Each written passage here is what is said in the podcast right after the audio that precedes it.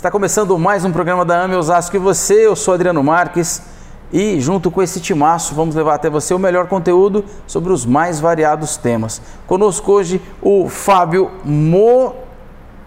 Eu sempre coloco um N antes do T, Monterani. Acho que vai precisar mudar isso aí, Fábio, não vai Sim, não? sim. Vai não, brincadeira. Fábio, bem-vindo, seja bem-vindo mais uma vez. Obrigado, muito obrigado. Pessoal, nós vamos falar um pouco sobre o trabalho, mas antes, Alejandro Vera, médico psiquiatra, presidente da AME Osasco e coordenador do Departamento de Saúde Mental da Brasil. Ale, bem-vindo. Obrigado, Adriano. Encerrando é, este programa com o último bloco deste mês de fevereiro. Ótimo programa e fiquem atentos porque para o próximo mês continuaremos com o Fábio.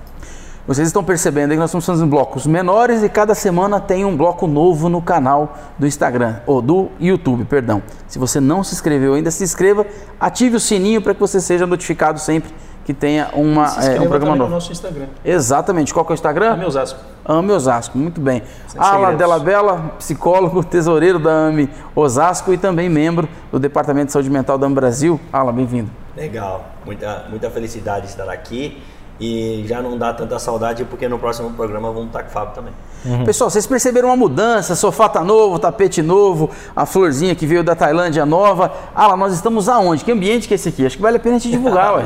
Esse aqui é o salão da Clínica Animus, Muito bem. Então, para você que quer conhecer, qual que é o site da clínica? Tem site? www.clinicaanimus.com.br. Muito bem, agradecer ao Carlos que está sempre conosco, levando essa qualidade de som e de imagem até você. Fábio, nós encerramos os outros blocos, falamos um pouquinho de cada, falamos de muita coisa, e eu acho que a galera em casa está é preocupada, que nós só falamos de coisa pessimista, É. que o jovem não quer trabalhar, que o mais velho também não está afim, e aí o Ala trouxe uma ideia muito interessante para nós, que é a ideia de falar um pouco dessa questão do otimismo. E aí eu queria puxar a fila, se, se permitirem, que é como acreditar, o que, que você imagina, o que, que você pensa, o que, que você vê como juiz de direito, essa questão, perdão, juiz de trabalho, como é que você vê o trabalho futuro? Como é que essa, essa criançada, essa juventude agora vão trabalhar? No que, que vão trabalhar?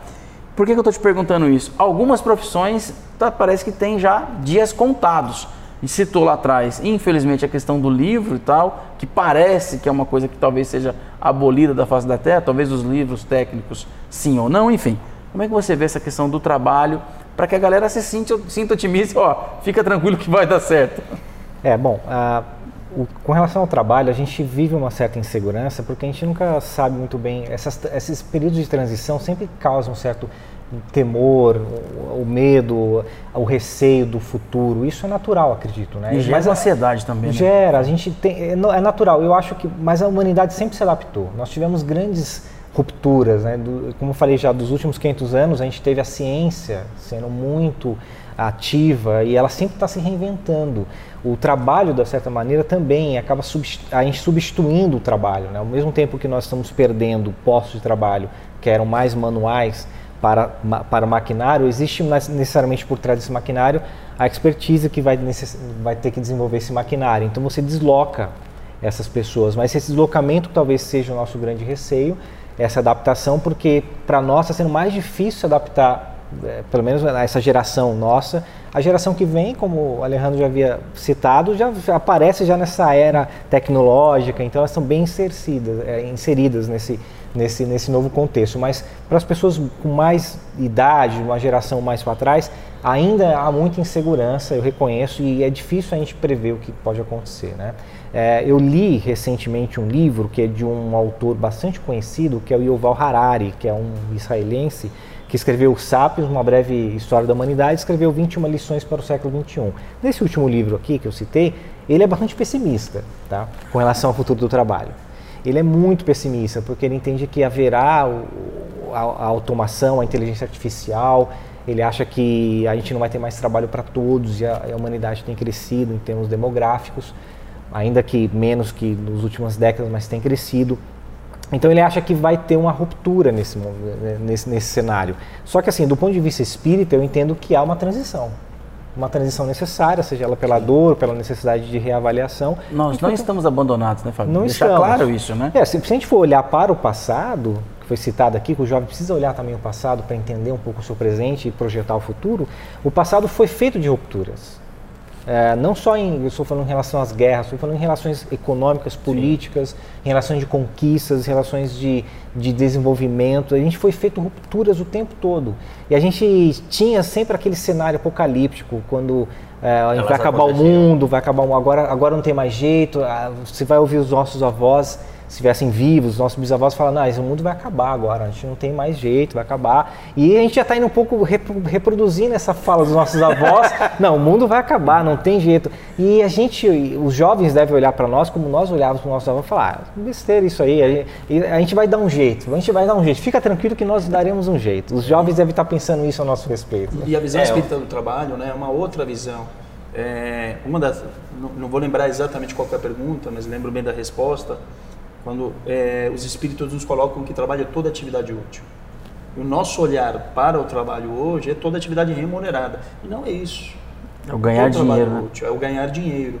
Então, talvez, de fato, nós caminhemos dentro de um olhar materialista, o trabalho compreendido aí como é, aquilo que vai me trazer o sustento material, de uma forma pessimista. Mas talvez cada vez mais espiritualizados, e esse, obviamente, é o nosso desejo, e um mundo caminha para isso, é, entender o trabalho como toda atividade útil. É, seria por aí. É. Eu acho que é perfeitamente isso. E, o Val Harari fala isso, fala, precisa ter uma renda para todos e os, os, os, isso a grosso modo, porque ele fala bastante coisa, escreve bastante coisa. Uh, os, os robôs vão fazer por nós e a gente vai ver um ócio criativo, um ócio de afeto, ou seja lá como que a gente possa denominar isso. Né? Ô Ala, só fazendo um gancho, porque a gente tem algumas obras, e aí, só para concluir o que você vai falar, a te ajudar no que você vai falar. Você acha que essa questão do trabalho tem a ver com o problema do ser, do destino e da dor? Ale, é, para quem quiser o livro, tem na AME, tem... Isso, é, essa é uma releitura de diversos autores aí da, da Associação Médico Espírita do Brasil, é, sobre o problema do, do ser, do destino da dor, tem um pouco mais de 100 anos aí, uma obra fantástica do Leon Denis, e pode ser adquirida via site da AMI Brasil, que é amibrasil.org.br, tem a loja virtual, podem estar adquirindo. Ah lá. Exatamente tem isso, a ver? né? Vai lá. Tem, tem a ver. Eu acho que o que o a, primeiro assim, do ponto de vista é, assim mais otimista para todos nós, é que acima de qualquer governo existe o governo de Deus, existe existe o mundo espiritual. E isso conforta muito, já que nós estamos falando de, de, de, de problemas é, na ótica espírita e a gente acredita nessa, nessa vida espiritual. Mas eu ouvi uma vez é, que todas as escolhas nos levam a um caminho difícil. É verdade. É, vai ser difícil a vida, estamos no mundo de provas e expiações, e aí a ideia de de evoluir pelo exercício do trabalho, pelo exercício das decisões, nos coloca um desafio que vai ser difícil. Você que escolheu ser pai vê que é difícil ser pai, quem escolheu não ter filhos vê que é difícil não ter filhos. Você que trabalha com algo é difícil o seu trabalho, o trabalho de todo mundo é difícil. Eu sempre achei que trabalho de juiz era fácil. Até que um colega juiz, que não é o Fábio, não é espírita, é, mas é um sujeito muito sensível, muito é, espiritualizado, ele disse: Ah, o trabalho do juiz é difícil por vários pontos, mas eu vou te dar só um. E fez muito sentido para mim. Ele falou: Olha, é, eu, eu, eu aplico a lei é, sem afeto, né? Eu vejo lá quem está certo de acordo com a lei e aplico. E nesse sentido, vai ter uma parte que vai ser, naquele momento, favorecida pela lei, e vai ter uma outra parte que, naquele momento, aquele contexto, não vai ser favorecido pela lei. A lei determina que seja para essa parte. E é muito difícil você estar dia a dia com fluxo de pessoas onde 50% daqueles envolvidos vão direcionar uma energia não muito grata a você. E aquilo fez sentido para mim, porque a quem a lei está favorável não lembra nem meu nome. Mas para as pessoas cuja lei naquele momento não foi favorável, lembra meu nome, sobrenome, a família onde eu moro e, e ficam questionando isso. São pessoas poderosas, né? Então não é fácil nem ser juiz. é fácil ser o Neymar, não é fácil ser jogador de futebol nem artista. Mas a gente não pode deixar de olhar que alcançar a magistratura é um caminho árduo e difícil. Eu não sei nem qual é o percentual disso, mas deve ser menos de 1% das pessoas que conseguem né, fazer essa trajetória. E eu queria perguntar para o Fábio, que chegou lá, né, Fábio? Uhum. Você conseguiu lutar, chegar até o, o lugar que você ocupa hoje. E eu imagino que deve ter sido muito fácil Tá com a vida você- ganha, tá Que você tranquilo. deve ter tido a ajuda dos seus pais, o apoio dos seus pais, né? Porque olha, para chegar onde você chegou, só com o apoio de todo mundo. Deve ter tido assim uma sociedade favorável, a família É. toda te apoiando. Ou ela não precisou trabalhar e estudar ao mesmo tempo. Ah, o cara ficava só ali, né? Só estudando. Como é que foi, Fábio? Então, eu nasci, eu nasci na Vila Nova Cachoeirinha, que é, que, é, que é próximo aqui, quem não é de São Paulo, é uma periferia de São Paulo.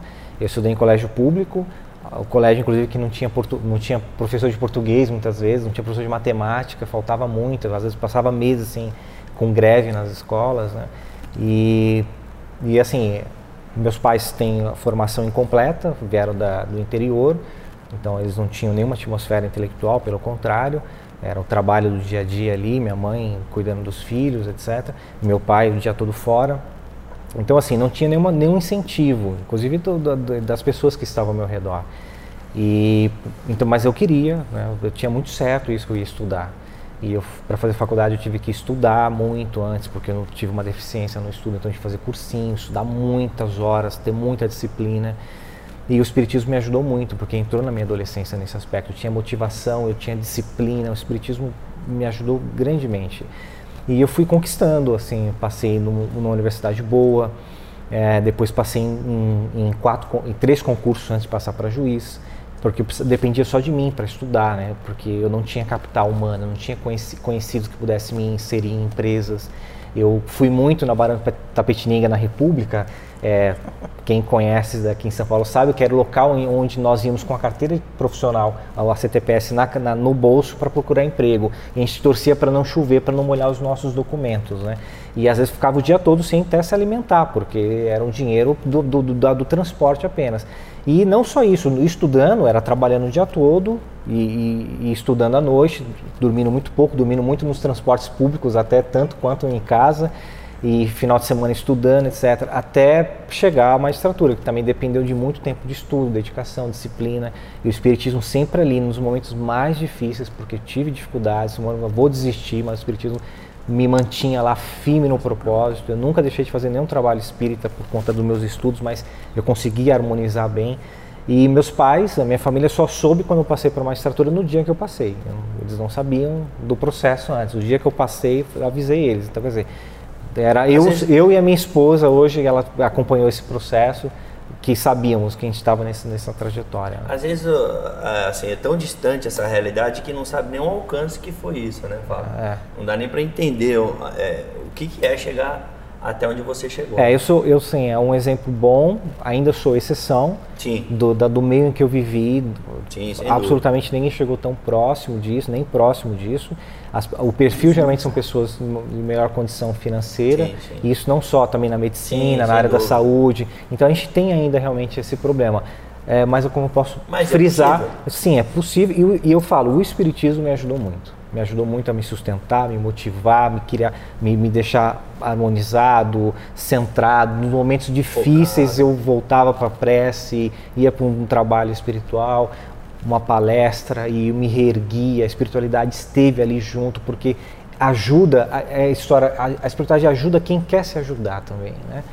Não tem, é igual do, você vai Faça receber um tratamento parte, espiritual. A gente ajuda você para você se ajudar, a gente dá um empurrãozinho, porque ninguém vai tirar necessariamente as pedras do caminho, mas a gente vai te dar o suporte para você te ajudar a Enfrentar. superar as provas. Ô Fábio, a gente está com o tempo estourado, mas eu, eu acho que cabe essa pergunta e aproveitar até pela questão moral que você está colocando para nós, contando a sua história.